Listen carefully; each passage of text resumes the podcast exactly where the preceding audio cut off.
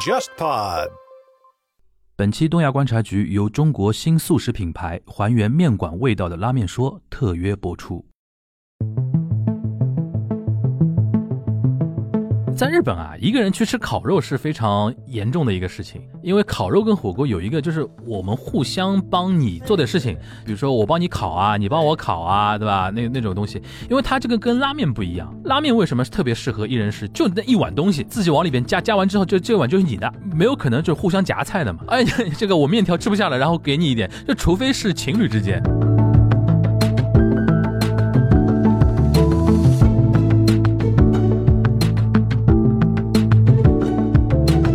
一人食在韩国的政界当中就成了一个忌讳。韩国有一个当了五届国会议员的一个人叫朴志远，现在是韩国国家情报院院长，就说一句话，他说国会议员呢，第一大忌讳是自己吃饭，第二个忌讳是天天跟自己家人吃饭。那么国会议员该跟谁吃饭？该跟记者吃饭。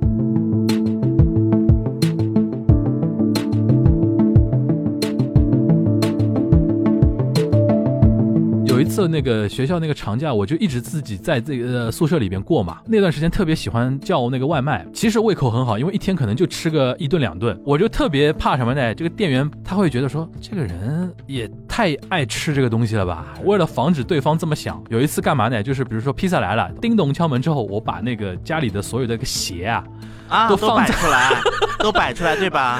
制造一个什么场景呢？就是我家里不是一个人，其实我是一人食，你知道吧？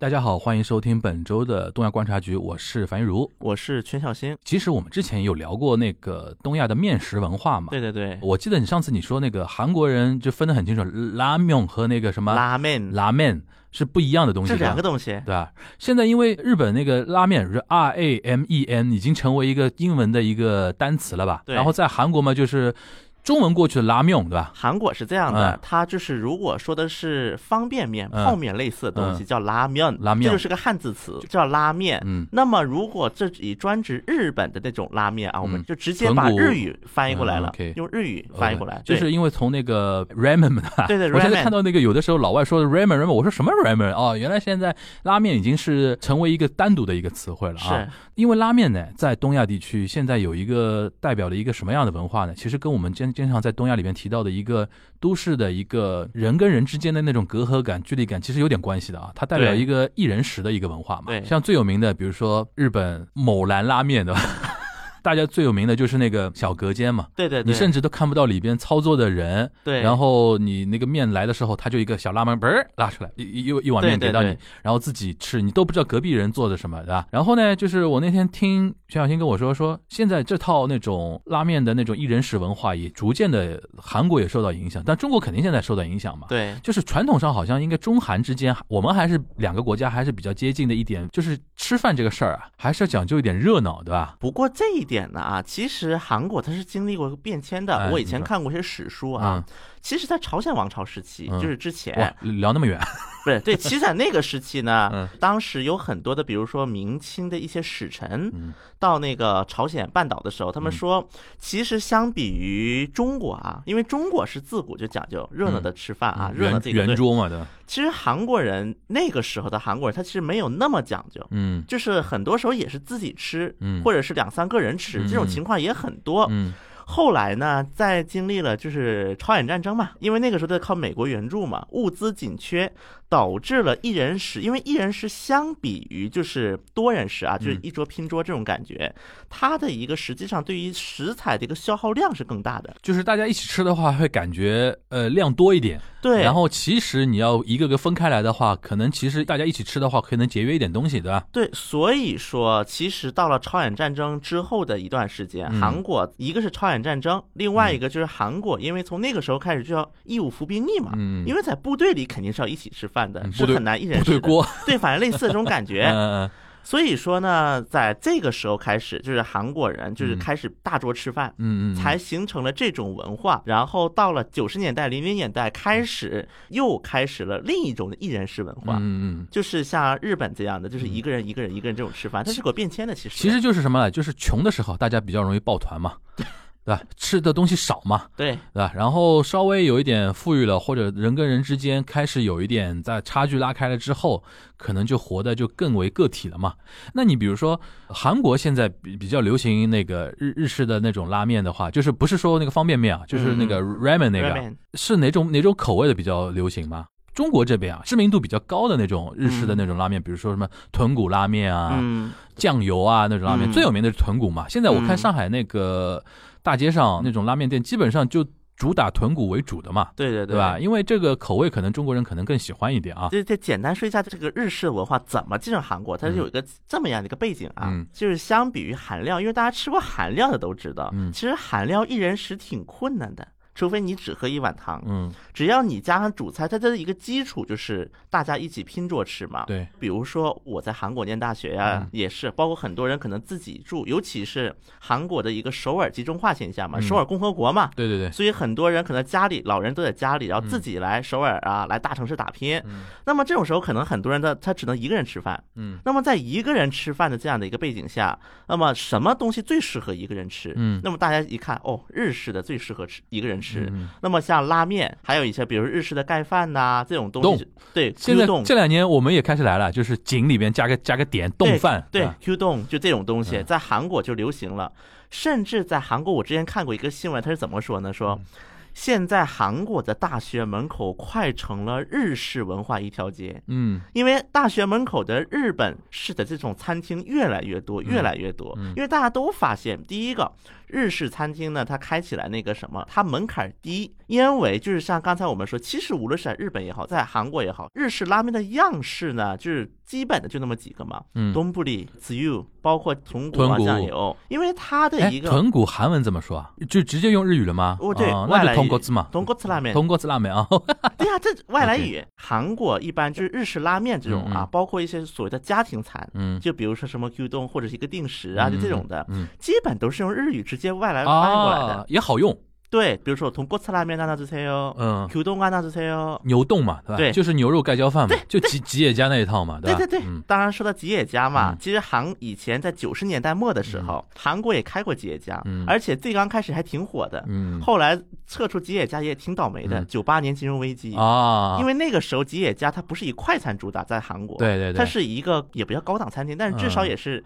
像以前咱们看肯德基那种形态一样，嗯。就是新鲜的洋玩意儿。然后呢，还有人给端茶倒水这种的。嗯。说到那个吉野家，我上次想到一个话题啊，在日本啊，嗯。吉野家有一个标签，就这两年可能好一点啊，它主打的还是那种萨拉利嘛，就是那种大叔的那种上班族，他比如说午饭对。花一个五百日元，不是五百日元是一个硬币嘛，对对。对，one coin 嘛。对。然后一碗那个牛肉盖浇饭，因为它量大嘛，对。所以导致吉野家在日本社会的一种标签嘛，就是适合了大叔，然后就女性非常不太会去选择吉尤其在野家，深夜，对尤其在深尤其在深夜，因为它有的甚至店是开二十四小时嘛。对日本人当时加班文化比较厉害嘛。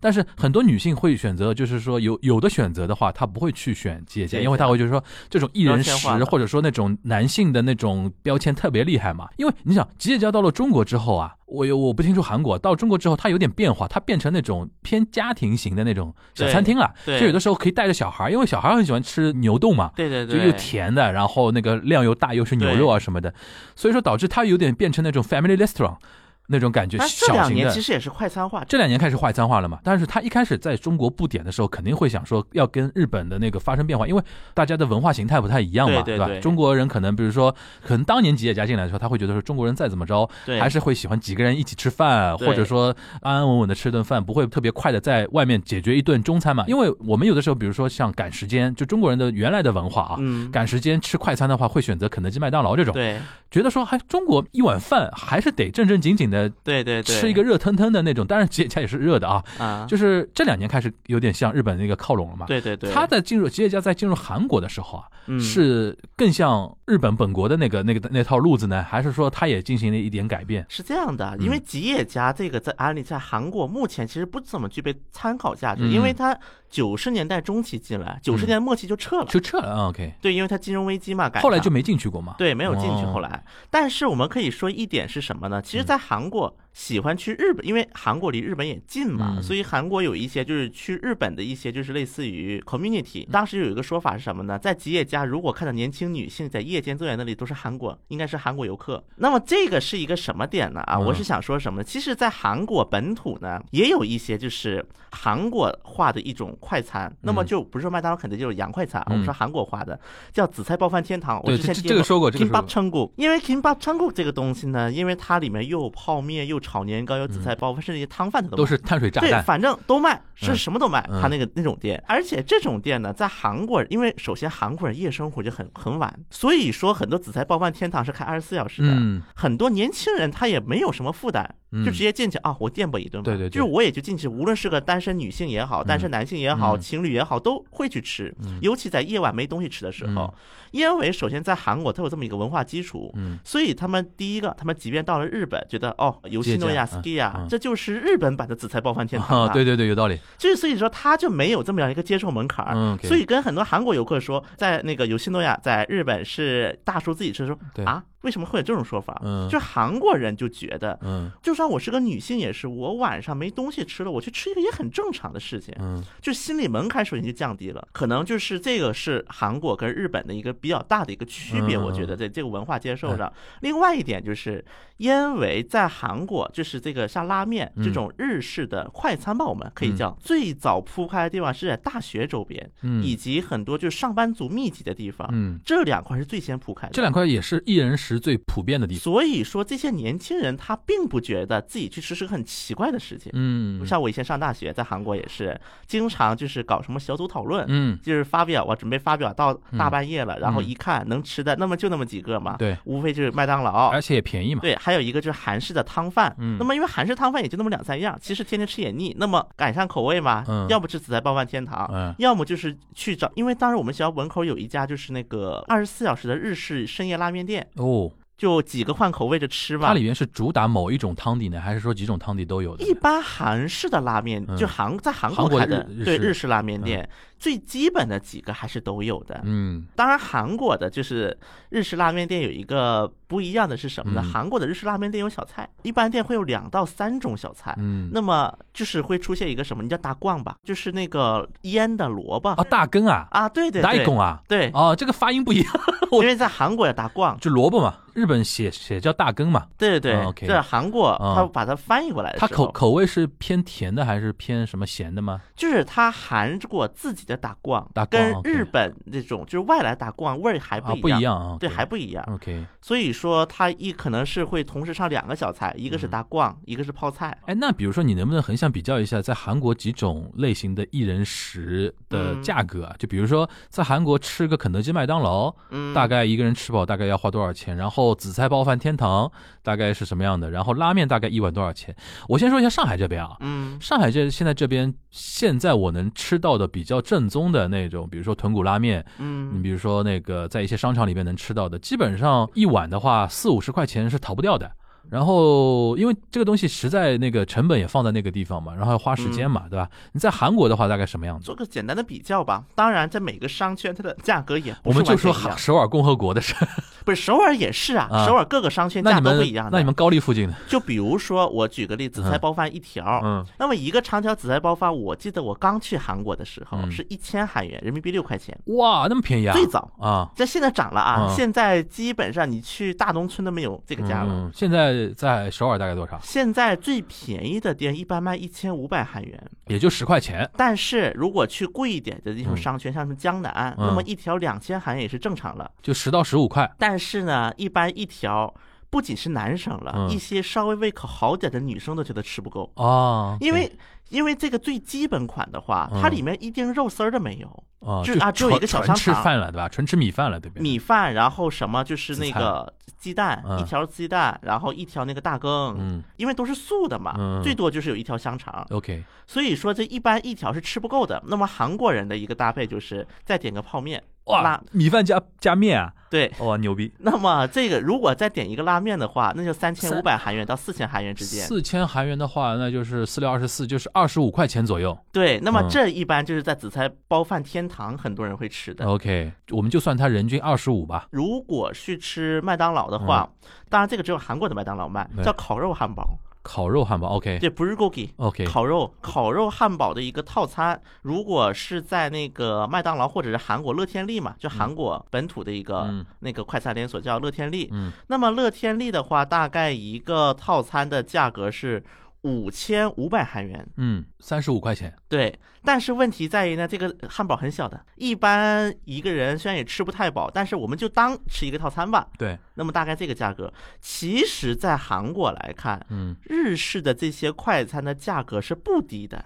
嗯，那么像比如说我吃一碗拉面，嗯那么八千到一万韩元哦，是那蛮贵的，那蛮贵的，七八千韩元，也就是人民币，也就是要那个五六十块了嘛，对。那跟我们这边差不多了，但是有一个问题是，韩国人的收入比上海平均比上海平均高一点。所以说我在上海吃我就感觉贵。你说到这个，牵扯到一个话题，就是在韩国开拉面店，人家是喜欢开在那个 shopping mall 里边呢，还是开在临街的那种？在韩国吃日式拉面很容易的，到处都有。还是这个问题？就上海现在还是比较流行开在 shopping mall 里边，shopping mall 里面就有一个店租比较贵对贵，对，而且它有这个价格定位的问题嘛。对对对，当然呢，这一点其实啊，虽然在韩国，其实韩国大概是九十年代末开始，嗯有很多卖乌冬的，啊就乌冬是最早一批引入到韩国的日式的快餐。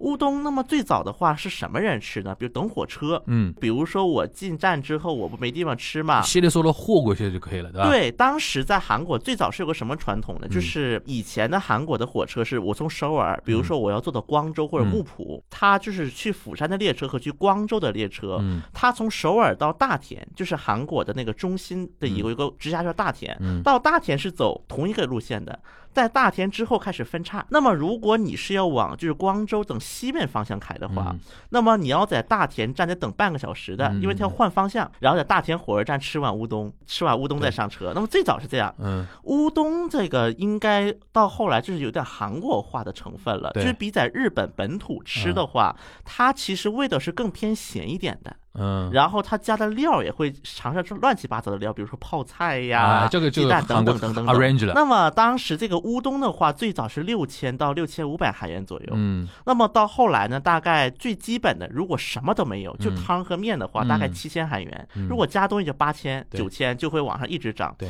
在韩国吃日式的这种快餐的一个特点是什么呢？其实基本款都不是那么的贵。就比如说，包括像白中原。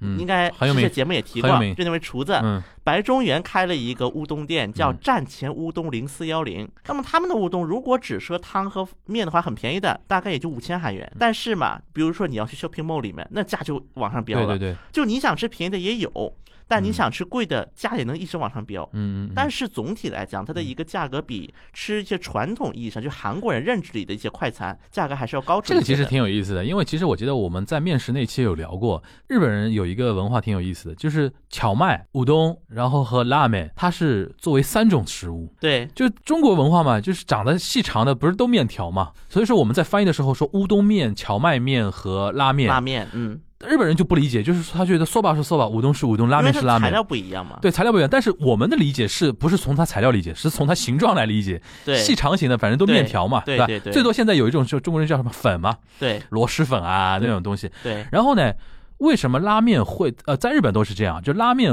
店卖的拉面会比乌冬和 soba 荞麦会贵一点，为什么呢？就是汤头。嗯因为像荞麦和那个那个乌冬嘛，嗯一般都是日语叫 otsuyu 啊，放那个酱油啊，放一点什么样的那个普通款最基本款的那个汤头，嗯，就是一个酱油汤。然后比如说再你再加一点那个天ぷら，就是那个嗯炸的那种炸嗯虾啊天妇罗，的天妇罗那种东西，所以说它价格不会那个。然后呢，你像豚骨。对，或者说那个味。味增拉面或者什么，而且现在日本拉面文化就越来越往那种复杂的方向去走了。比如说，它那个汤底里边还要有，它要求你除了有豚骨之外，还要搭配一些海鲜，比如说鱼汤混合那个豚骨汤，嗯。然后这样，那你这碗汤的那个成本就很高嘛。对。而且日本人吃那个拉面的文化就是一定要面条要就或者那个非常浓的那个汤这样进去嘛。对。所以说，呃，我当时在日本也也也也说说着口水都要出来。我当时在日本，我当时在日本有有一个非常神奇的感受，就是我不知道你有没有去过那个上海这边的一些日式拉面店啊？嗯，就比如说你现在，比如说把一碗面吃完嗯之后，可不是可以免费加那个嗯面，条的嘛？对有的地方，日本的话也是可以这样加的嘛。就当时刚去日本的时候，我说啊，我说这个店也太良心了，加面条。嗯，因为在中国人感觉中，去吃一碗面，嗯重点是那个面嘛。嗯或者说上海这边可能比较讲究一个浇头的那个文化，对对对你加面的等于是说等于打折啊，这个东西。对，因为我们这边汤没有那么讲究嘛，在对。在在日本人眼中，你加汤要钱的。对，然后呢，就是说加面条，尤其像那种，比如说呃豚骨拉面，它那个面条是那种极细的那种面嘛，那种面基本上你呃有的时候送你一份，嗯。加一份，如果你再嗯。加第二份的话，可能收少少量的一点钱啊，嗯或者什么。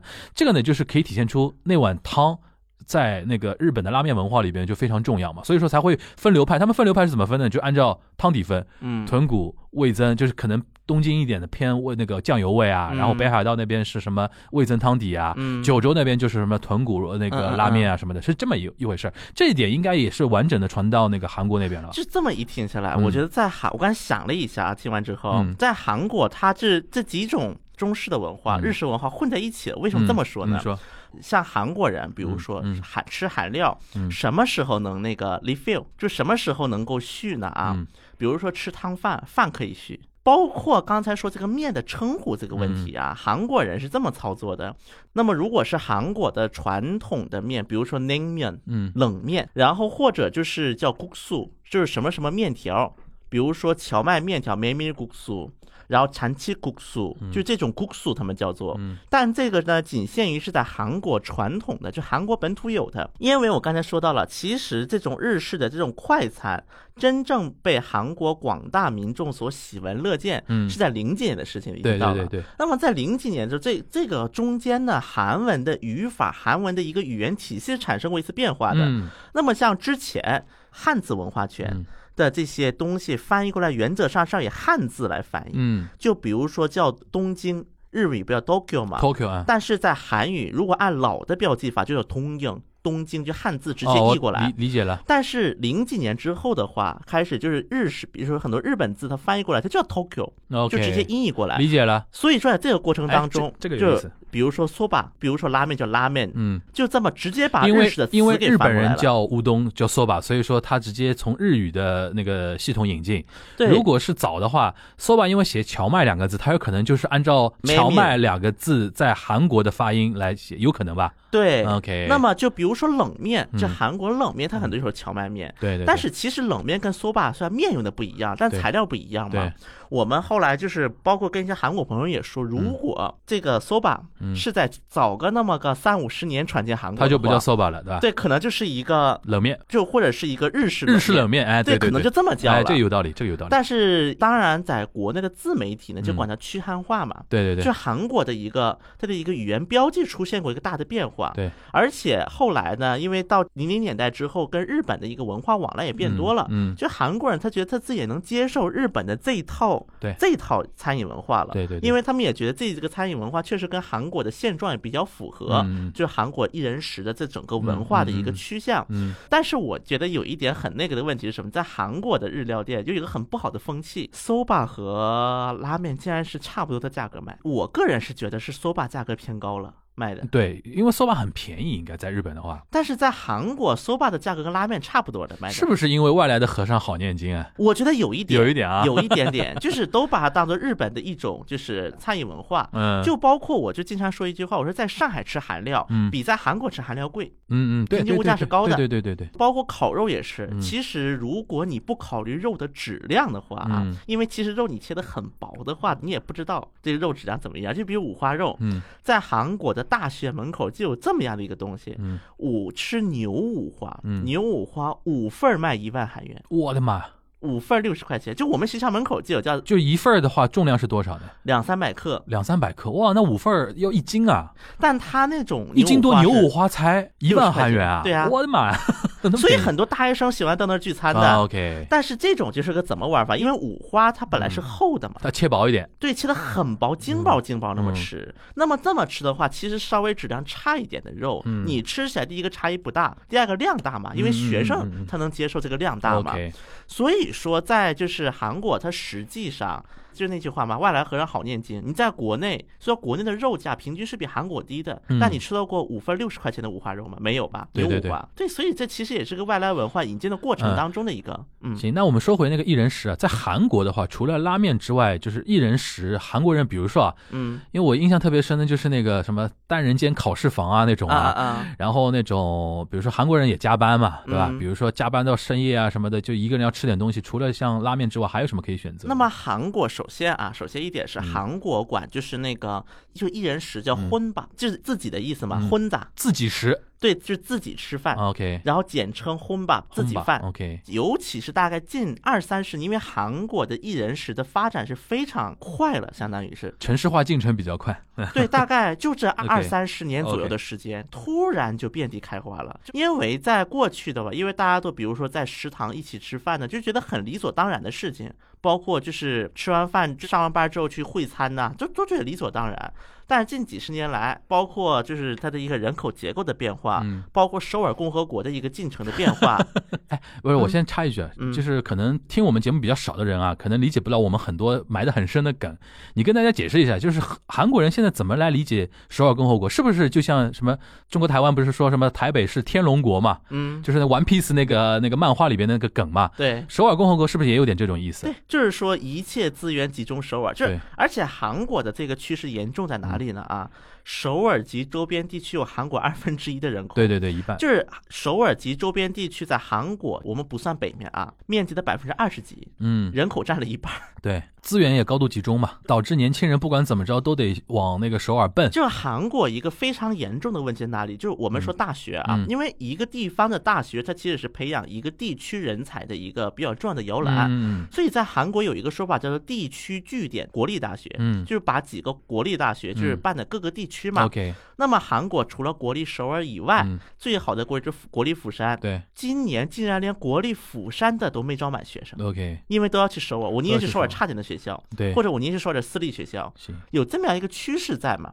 所以说这个资源高度向首尔集中，然后很多就是考试院呐、单间呐、当然韩国呢合租还不是那么发达，嗯，一般大家习惯性选择咱去就是自己住，自己嗯。住一个整间，对对。叫韩国叫 one room，就 One room，哎日本也有 one room，对，日本也有。或者英文叫 studio，反正就这种的一个概念的房子，在韩国就增多了。他情愿隔间隔的小一点，也不习惯 room share 那种，对吧？其实，在国内这种 one room 真的不发达，嗯而且国内如果以同样的一个房型要租 one room 的话，可能在上海或者北京租一间比在首尔租还要贵。我觉得首先就是我们这边的租房的文化不像日韩，中国人还是喜欢说买房比较多嘛，对，就导致开发商开发的房型都是偏那种，就是他针对是买房的人，买房的人都要求，比如说成套嘛，比如说那个居室成套。但是因为韩日现在，比如说那个租房，年轻人租房还是很发达的嘛，对，所以说有些简易的那种房产开发，他就我就瞄准租房市场。啊，对，有，那就我就隔成那种 one room 的嘛。对我以前在那个池袋住的时候啊，那间我住的那个地方也是 one room 的那种。然后你一看那个房屋的结构啊，就整栋楼的结构啊，嗯，我就猜想他以前估计想做成酒店，简易型的那种酒店，就是一间门开进去就是一个 one room，然后每天会有那种欧巴桑来打扫啊那种东西嗯嗯嗯，他没有那种套间，比如说什么一室一厅啊那种东西啊它就是一个 one room 的那个对对东西。对，这个东西可能在国内开发的比较少一点，所以说供给上还没有形成。就包括一些所谓的像比如说某如、某某壳 对，。对对。就，这种的，他们不也是有一些一居室嘛？我也看过，对。但国内的一居室就是有一个厅，有一个房间，对对对对对。但是日韩可能就是一个对，大的大家可能难以想象那种那那要稍微想一想，就是单纯的就是一个四方形的一个像壳子一样的，对对，什么都在里边。搭配都在，你人进就行了。对。对对对对，那么在尤其在日韩大，一个是大学周边，嗯一个是工作工作汲取就。刚刚入职场那种人特别对，那么就是住这种的很多，因为韩国人首先投资房屋或者买房都会在 apartment，公寓高的，对，就是小高层嘛，顶楼。对，叫小高层，在小高层上买房，所以说韩国的房就分得很清楚，比如说你如果买的是这种小楼，像 villa、o p i s t e 这种嗯小楼的话，嗯那么里面的结构很有可能就是 one room，、嗯最多就是再隔出一间的 two room。嗯然后呢，像比如说你买的是公寓的话，嗯就是 apart 小高层，对那么它可能就像我们国内想啊这种房型会比较多，对对对就它会分的比较清楚一点。对对对那么像那种房，它可能就是用来租的。其实它其实主要目的就是，包括买那个房子的人，他的目的可能也是用来租给别人。对，而且玩 room 的人其实就是一人食的主力群体了。因为现在韩国的一个社会的主力人群四十多岁，嗯他都是多人时的一一代人，都是在企业呀，包括就是以前就就是一起加油干的这这种氛围下还是喜欢团建聚餐那种的。对，嗯所以说这个呢，在前几就是为什么这个韩在韩国艺人说发达的很晚，就是跟这批人群有关系。嗯嗯嗯啊，韩国年轻人叫 gonde，就是说这个人就是那种脑袋锈了，观念太老旧了。嗯那么这也是年轻人对于 gonde 这个群体的一个类似于反抗吧，就我不喜欢跟他们一起吃饭，嗯我想一人食。嗯那么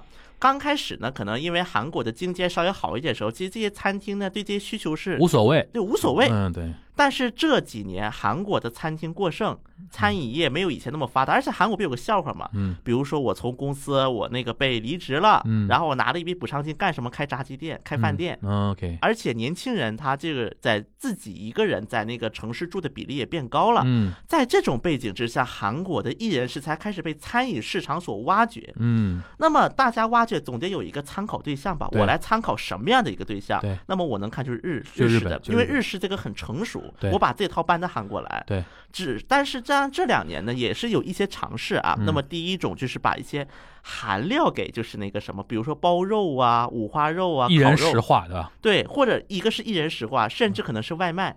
？OK 对，那么这是第一种尝试，把一些韩料开始尝试做成一人食。嗯第二种尝试就是方便食品化，嗯尤其是这疫情嘛，尤其是韩国，就是又有段时间不是晚上九点以后不让开，餐厅不让开了。嗯好了，这种尝试就也出现了吧？就比如说把日本的拉面呐、就这种，就这种本来就很适合一一人食的东西，嗯再把它打包成一个套装，嗯然后把这么卖出去，的便利店呐、或者这种地方摆出来，嗯然后在家，因为韩国的这种 studio 的式的这种 one room 的话，它是有厨房的，虽然它嗯可能厨房很小，但能做个泡面是没哎，问题。是不是？韩国的那种 studio 也很多是那不能开明火的，是用那种电磁的那种？呃，也有开能能开明火的，但是这个就决取决于它这个建的时候是以什么样的一个形式来报的。比如说你是作为商住两用报的，还是作为单独的居住楼报的？那就比较深了这个话题。对，这个话题就可以都单独开启了。嗯，就是在韩国怎么选房子，这都可以单独开一起了。所以在韩国，包括很多影视作品里面就出现一个画，当然这个后来也是有点带歪了啊。嗯。但是出确实经常出现的一个画面，就是在自己咋去绑，就自己住的房间里面煮泡面，嗯，然后叫朋友来一起吃。嗯。当然后来就是有点演变了，就是在嗯。韩国现在说哦，来我们就是女的跟男的说，来嗯我我的那个自居的房间吃个碗泡面吧，就是嗯两个人要发生爱的火花。啊，这是一种暗示的吧？对，这就成了一种暗示。嗯当然，这本身这就说明煮泡面这个事情能存在嘛？嗯那表示这至少开火嗯是能开这个火的，在很多对对对对 studio 里面是对对对。可能有些韩国的商家就想的，甚至这些饭店，既然这个 studio 里面能自己开火，嗯那么而且很多人出去吃不了饭了，或者是晚上饭店要关门了，因为九点之后不要关门嘛。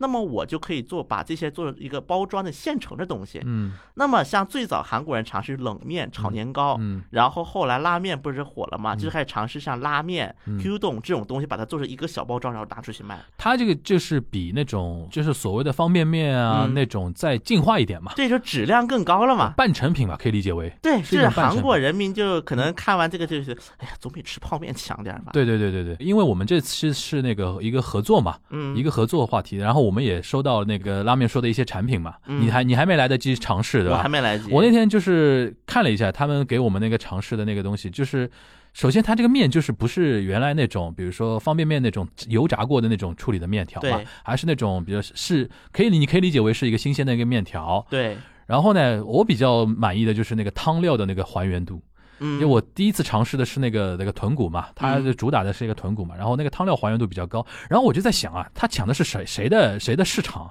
嗯。就是我首首先因为这是一个消费升级嘛，对，就是比原来的泡面肯定是要消费升级，这个应该也是，哎，这个有没有韩国有没有相相对的那种说法？因为像那个日本现在有一个说法叫不记 z 大哥嗯。z 大哥是一个日语单词，其实你翻成那个中文的话叫奢侈，嗯。不记是什么？小小的。小小的奢侈，就是说我大奢侈不行，嗯对吧？稍微给自己一点奖励，就比如说我可能原来，比如说呃饿的时候，也当然也环境跟技术的发达也有也有关系啊。本来可能饿的时候，自己一人食的话，只能来个 instant 拉面，就是那个什么杯面，嗯。就泡的那个杯面。现在有一个不记得的，就是可以来个小小的消费升级，来一个这种这样的一个煮的一个面条，相嗯。相对新鲜一点，然后自己再给自己加一个什么荷包蛋啊那种东西，就就不记得的这种现象，嗯。尤其会发生在年轻人族群里面嘛，对。因为年轻人总会想对自己好一点，对。但是可能因为经济条件啊，因为环境啊什么达不到嘛。但是小小的那种褒奖，是这种东西在韩国年轻人心目中现在有没有？韩国有一个意思很比较像的一个词叫小确幸。So h a king 最早是那个村上春树那本书里提到的嘛，啊就是虽然很小，但是是确定的的幸福。但是虽然说写的是日文嘛，对，把小确幸这个说法确定下来了，好像是中国台湾的那个说法。然后我估计，因为大概韩国是不是引进过台湾的什么电影啊什么的？对对对，就是当年像台湾那个有中国台湾有几部电影在韩国还是挺热门的。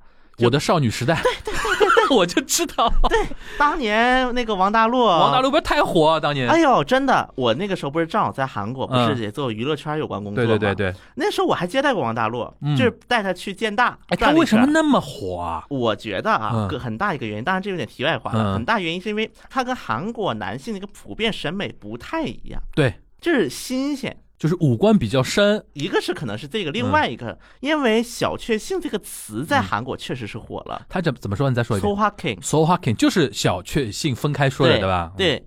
那么这个小确幸这个消费，其实就是很多年轻人，嗯就是是小小的奢侈一下，，对对就不记得的，就我小小的奢侈，一下，觉得幸福，就是嗯当然很多人把它就是再拔高一下，说嗯什么，哎呦，韩国追求小确幸，因为年轻人没有希望了，只剩通过什么，差不多。哎，当然这个就有点远了嗯啊。，不不过这个文化现象是一样的。所以说，就是这种小确幸的这种文化，导致便利店，嗯就是韩国的便利店里面的产品开始发生一些锐锐变。嗯，比如说，很多人以前说便利店那种便当，就觉得哎呀，便利店便当都是那种便宜啰嗦那种破玩意儿，都对是。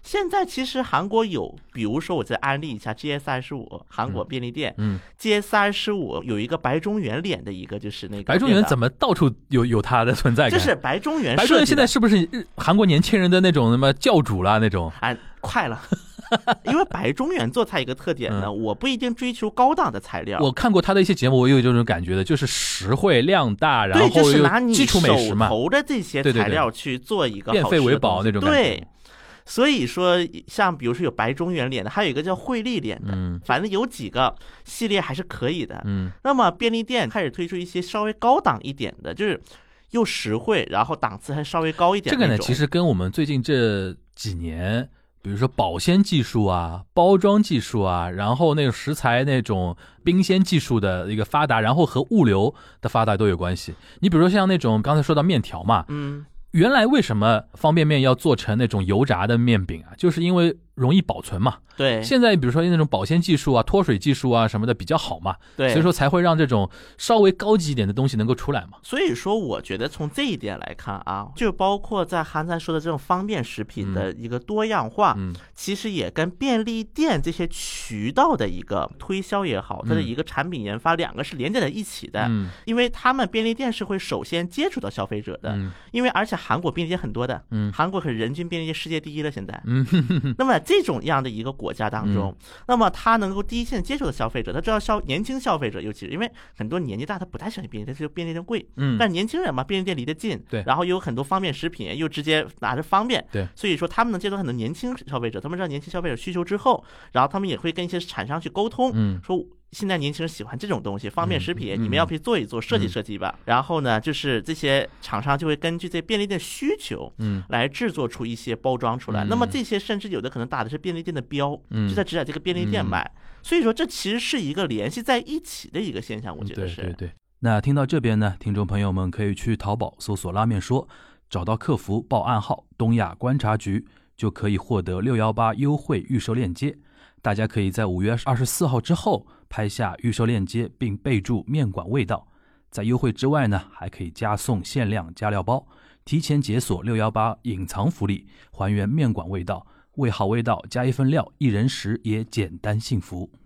我们两个人其实有一点就是经历还蛮像的，都是一个人在韩国或者日本那个留学过的生活嘛，嗯，啊，你当时比如说在韩国留学的时候，除了那种比如说同学之间聚餐之外啊，嗯，有的时候一个人想吃饭的时候，你一人食会选择什么东西啊？其实你再怎么吃，人食一人食嗯。一食，其实样还是那么几样，对，无外乎汤饭。那么在日本的这种有西诺亚的这种形象，嗯在韩国就是吃就是那叫什么东西肥肠汤饭。OK，其实汤饭，就韩国可能很多人觉得汤饭这个东西就很老，很嗯老气，就是阿周喜大叔们吃的。门一开进去都是大叔在那边吃的，对，也就喝完酒，有的还是解酒的那种。啊、OK，就是在韩国，有西诺亚这个形象就是汤饭，嗯所以我刚才为什么说很多韩国人就不觉得 gyudon 是一个大叔吃的，因为在韩国有这么一个嗯。东西，嗯。是觉得就很老气横秋。当然这两年年轻人吃的也不是年轻人老喝酒嘛，嗯。当然这个是题外话，这也是个消费变化，只是说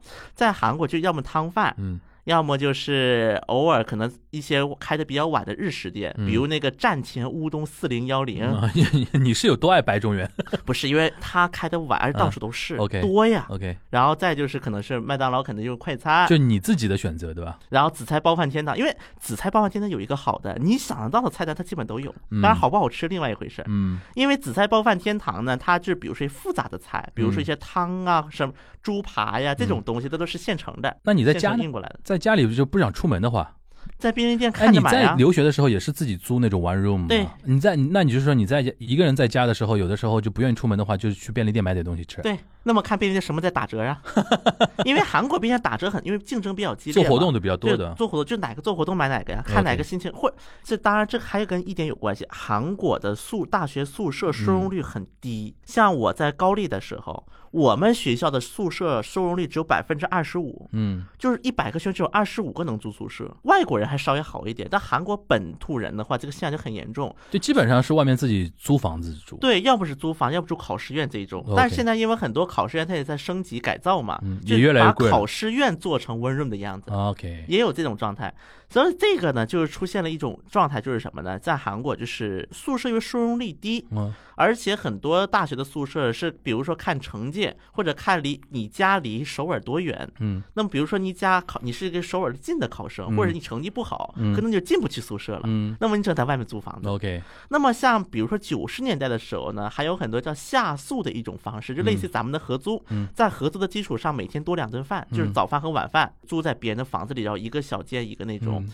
但是下宿这种方式，因为韩国也是个人主义化的一个嗯倾向嘛，所以导致这种下宿越来越少，合租越来越少之后，就都变成了 one room 这种方式。嗯。所以跟这个一个居住环境它有很大的一个关系。那我比如说问的具体一点，比如说你因为比如说留学期间或者后来给那个呃韩国媒体干活的时候啊嗯什么的，有没有那种时间，比如说面对一台电脑，然后也不想就是说搞得太复杂，嗯，就是比如说，你像你像我在日本的时候，这个上上网看东西的那种时候，就基本上吃东西就直接是面对的是那个电脑就解决掉了嘛。对。那种时候，你更倾向于吃点什么东西啊？就是一个手能拿起来的那种吗？就是那个紫菜包饭那种吗？我想，因为我以前我最早一份工作，我是在韩国的电视台做综艺节目的那个剪辑嘛，嗯在那个小隔间里，对对对，对，把自己关在里面，因为没有窗户的。然后呢，就是可能比如说买一杯咖啡会，然后呢，就是主要是看周边有什么了，因为我在那个电视台是在那个首尔那个木洞嘛。嗯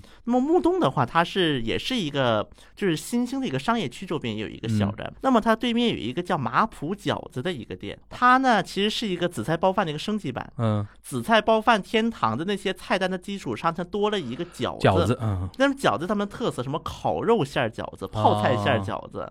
那么他们烤肉馅儿饺子那小小的还甜甜还可以的味道有，点网网红性质的东西，那有一点点嗯。他们最早也是网红出身嘛，嗯，然后就买一屉就六个饺子，然后再买个炒年糕。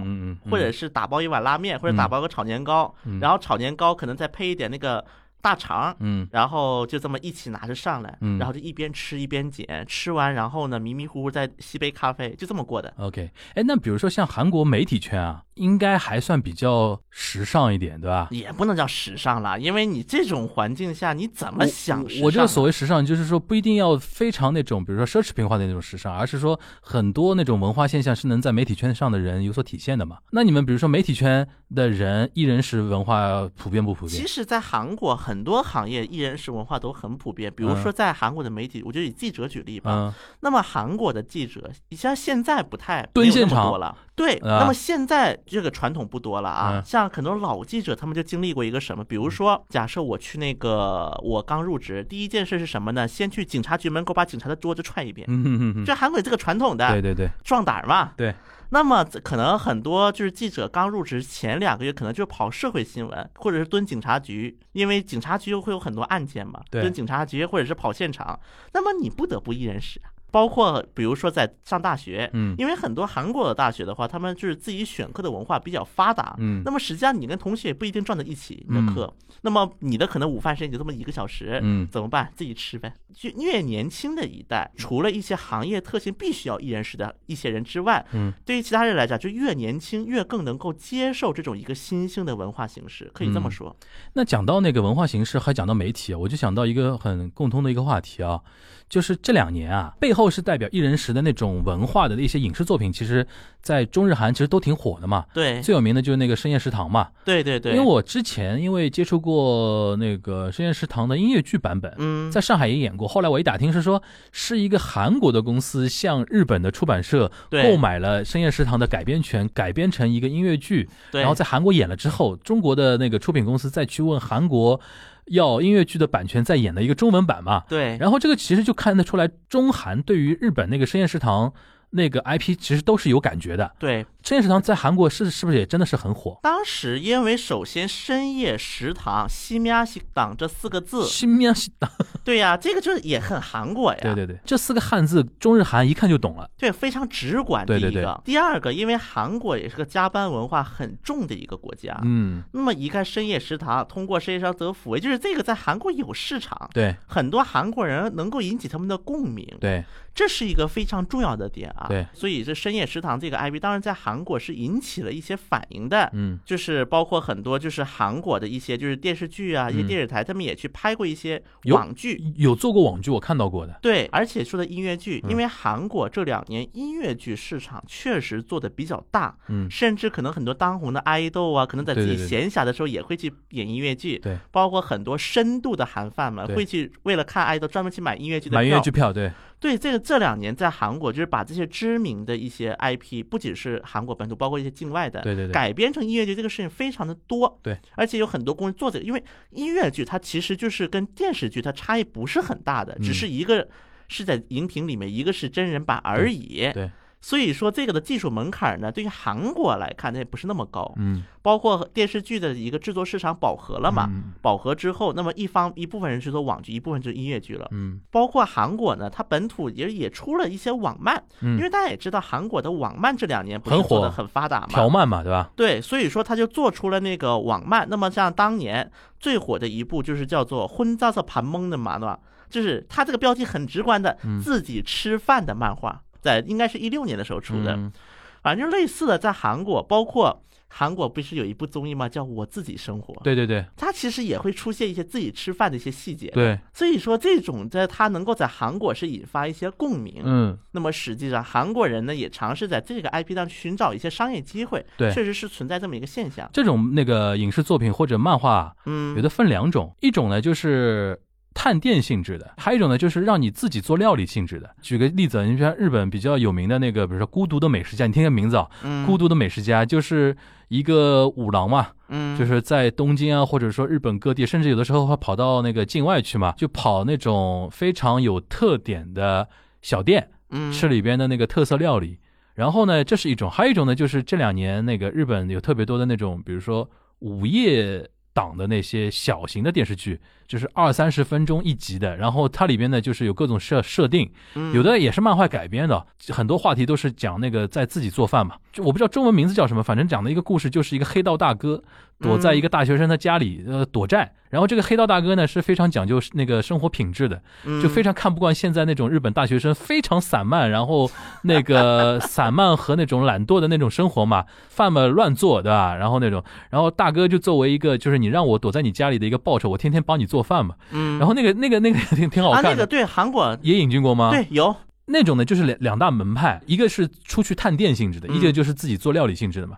但还有一个就是，我觉得最主要的是什么呀？现在因为那个摄影机啊越来越高清了。嗯，所以说美食节目就是做得出来，因为你画面好看了。你比如说像那个什么去年那个什么木村拓哉拍的那个什么呃东京大饭店啊什么的，是拍那个米其林嘛，对吧？嗯就是类似于像这种美食节目、美食影视剧，现在因为那个摄像机的高清化之后，画面高清化之后，嗯，更加吸引人。对，然后什么收音什么收的特别好，尤其那个什么孤独的美食家那个五郎，一口咬下去那种炸的那种东西，对，就咕噜噜噜那个声音对，非常厉害。在韩国啊，就是嗯。刚才说那个剧，在韩国我也看的类似的，嗯但是韩国的那段就是那一段时间，嗯。它是一个处于一个什么情况呢？就是对于黑帮的描写浪漫化。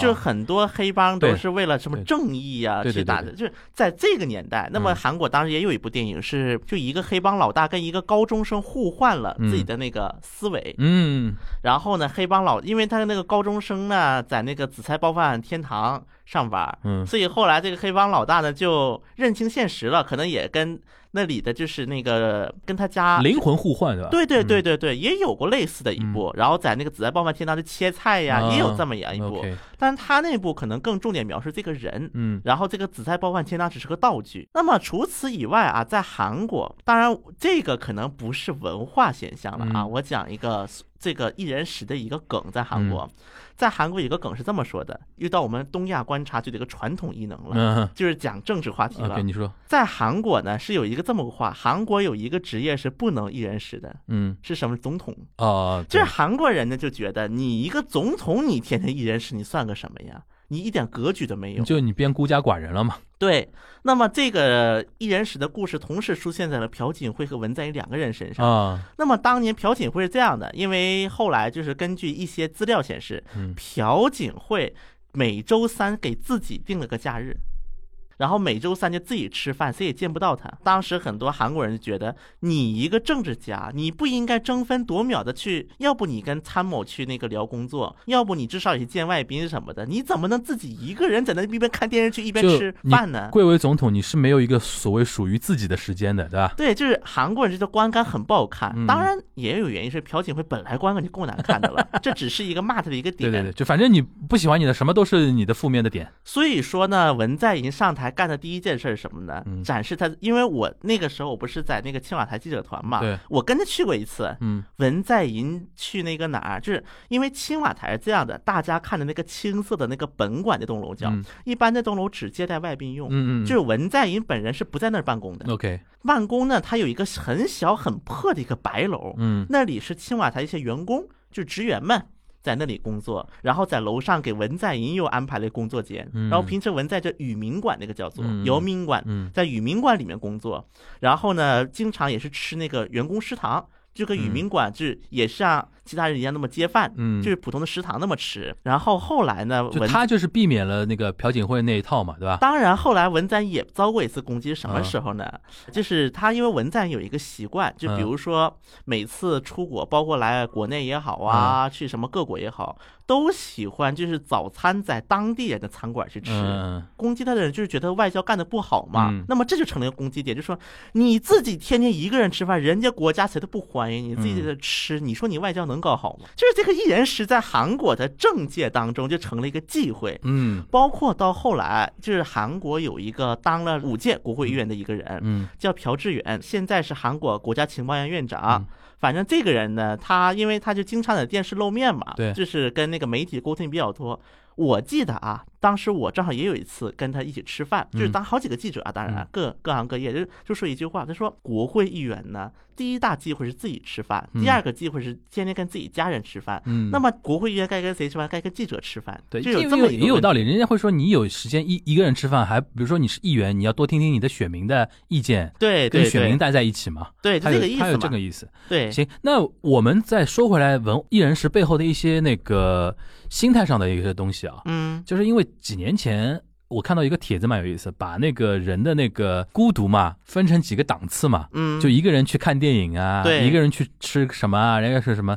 在日本啊，一个人去吃烤肉是非常严重的一个事情，因为烤肉这个东西就是非常不适合一人食嘛，对吧？在韩国有没有这种类似的那个东西啊？烤有韩国烤肉应该也不太适合一人食吧？这个就像吃火锅一样，嗯就那种感觉啊，嗯感官上觉得你吃火锅，你就是你觉得一个人吃那种大火锅也很怪嘛。而且还有一个就是烤肉跟火锅有一个就是我们互相帮你做点那个做的事情，就是像在日本的话，比如说我帮你烤啊，你帮我烤啊，对吧？那那种东西，因为它这个跟拉面不一样，对拉面为什么特别适合一人食？就那一碗东西，对，就自己吃就行了嘛。然后自己往里边加，加完之后就这碗就是你的，对对吧？而且。没有可能就是互相夹菜的嘛，哎，这个我面条吃不下了，然后给你一点，就除非是情侣之间，因为韩国应该也特别忌讳吧，就是比如说面这种弄来弄去的吧，就是自己眼前的东西嘛，对，吃。完嘛，对？但是我感觉在国内啊，嗯。其实我觉得这两年国内的一人食文化发展，就如果只说花样的话，比嗯。韩国发展还快。哎你你还多。那么我前段时间在北京嘛，嗯。在北京就有那种连锁啦，就是嗯。自己吃烤肉，自己烤，对对对对。然后自己选，嗯自己吃，就全自助。单人火锅也很早就有了嘛，对，就呷哺呷哺这种吧。对对对对，当然，其实我呢是一个例外，我无论在韩国还在国内，嗯我是敢一个人吃海底捞的。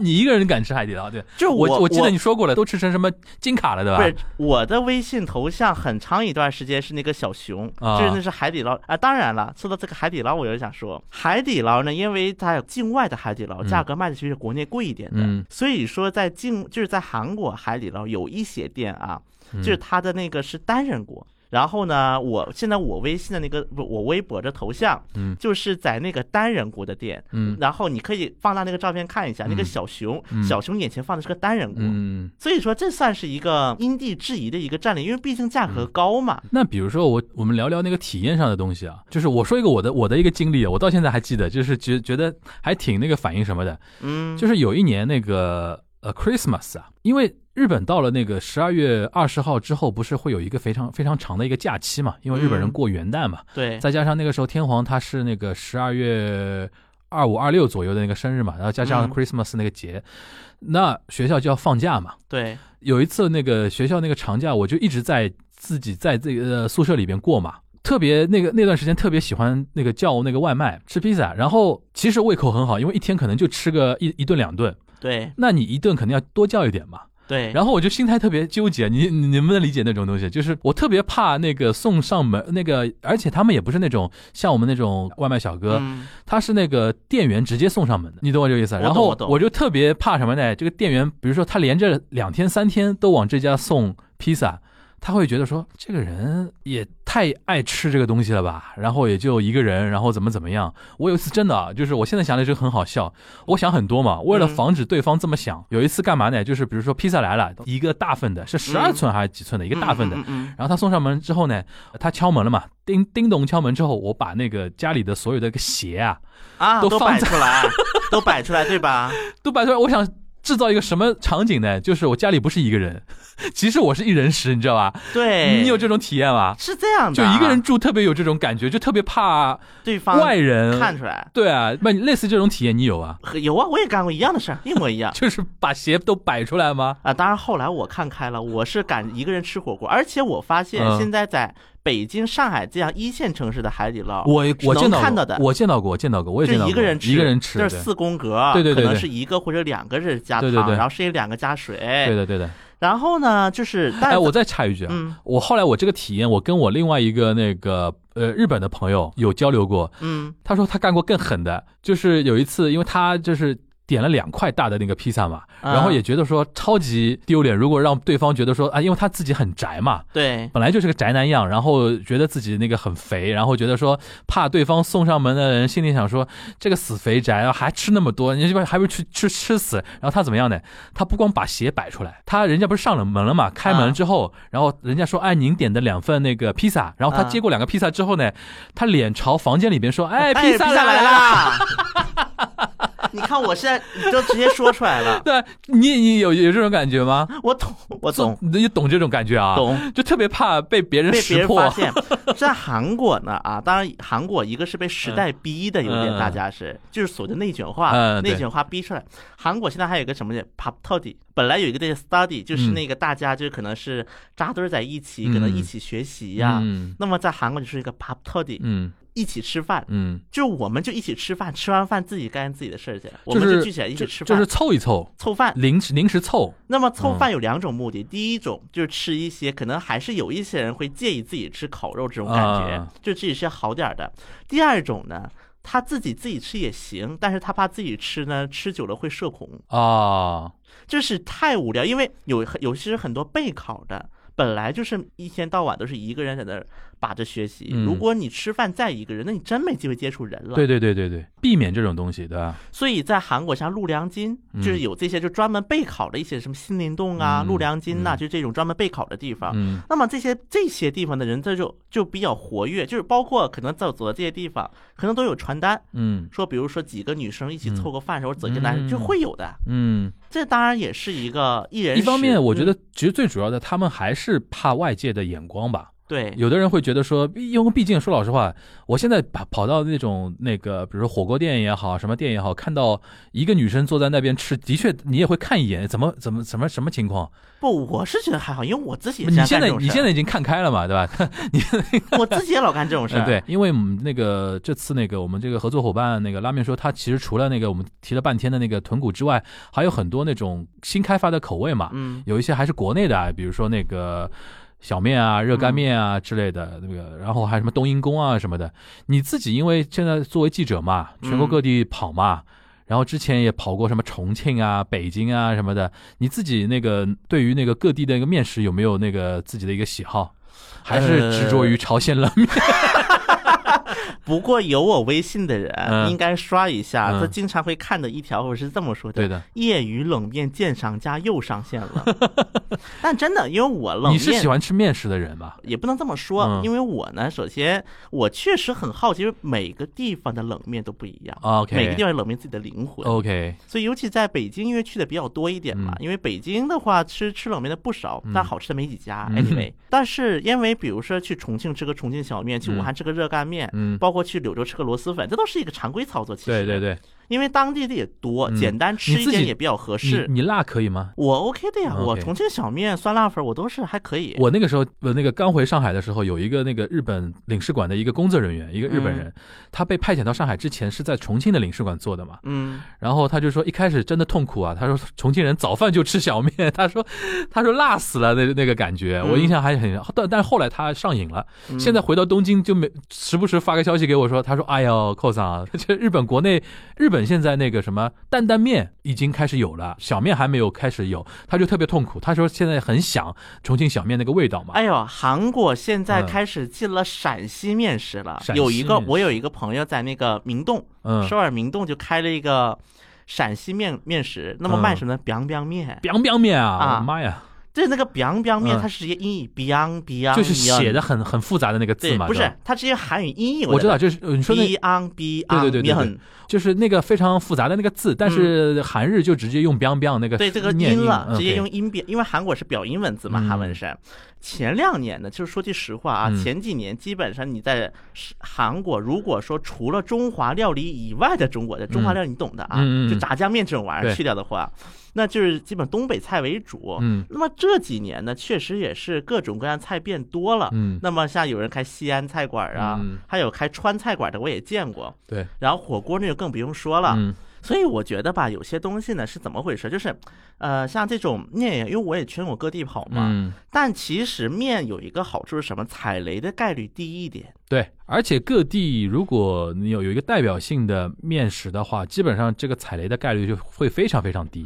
对，尤其包括啊，我比如说举个例子，我在安徽有一次去淮南，嗯淮南出差，嗯，就是淮南不是比较火的淮南牛肉汤嘛？对。对对对，但我发现个问题，我在淮南的小店吃的淮南牛肉汤，跟我在上海吃的淮南是两个东西。嗯就是很多面食，比如说到了沿海城市变了，我也说不清这理由是什么啊。对，但确实就是当地一些小店吃的，跟你到上海呀、到北京吃的，它会有调。整，它会有对，它调整。其实会有，比如说包括火锅也是啊，嗯你可能在上海点了个重辣的，嗯你可能在给四川人喂一口，他就说这这也就是个中辣吧，就这种感觉可能是有一点会调整吧。但我觉得不管如何吧，反正就是我觉得一人食是一个非常就是共通的一个话题了，对在中日韩，因为像那种年轻人现在越来越孤岛化，当然我们也不提倡啊，说那个都完全不跟外面接触啊，对吧？因为我觉得你刚才说韩国人那种开始有一些逆反，大家凑凑起来，他就会觉得说，如果过于孤岛的话的话，的确会有一点影响嘛。对但是如果你面临一人时的时候，还是要对自己稍微好一点，对对吧？你不要那么？太搞得太惨了，对吧？稍微对自己那个稍微那怎么说呢？因为对韩文怎么说小确幸来着？我又忘了。，So h King，so h a k e n 对吧？然后用日语叫不 i z だ d，对吧？诶，日本人还喜欢说嘛，自分 and hobby，就是对自己的一个小奖赏什么的稍微稍稍微在原来的基础上稍微升一个级吧，比如说那个吃个拉面说什么的，绕回来了啊！好啊，那我们今天这一期聊一人食文化和东亚三国都市里边的年轻人的各种样的心态和孤岛的一种社会 lifestyle 吧，对对吧？就跟大家稍微分享了一下，好吧？希望大家能够喜欢这一期的节目。那我们下一周的东阳观察局再跟大家见面，大家拜拜。拜拜。本期节目由拉面说特约播出。那节目的最后呢，还是要提醒一下听众朋友们，可以去淘宝搜索“拉面说”，找到客服报暗号“东亚观察局可获得专属优惠券一张，用于六幺八预售优惠。”。大家可以在五月二十四号之后拍下预售链接，并备注“面馆味道”。在优惠之外呢，还可以加送限量加料包，提前解锁六幺八隐藏福利。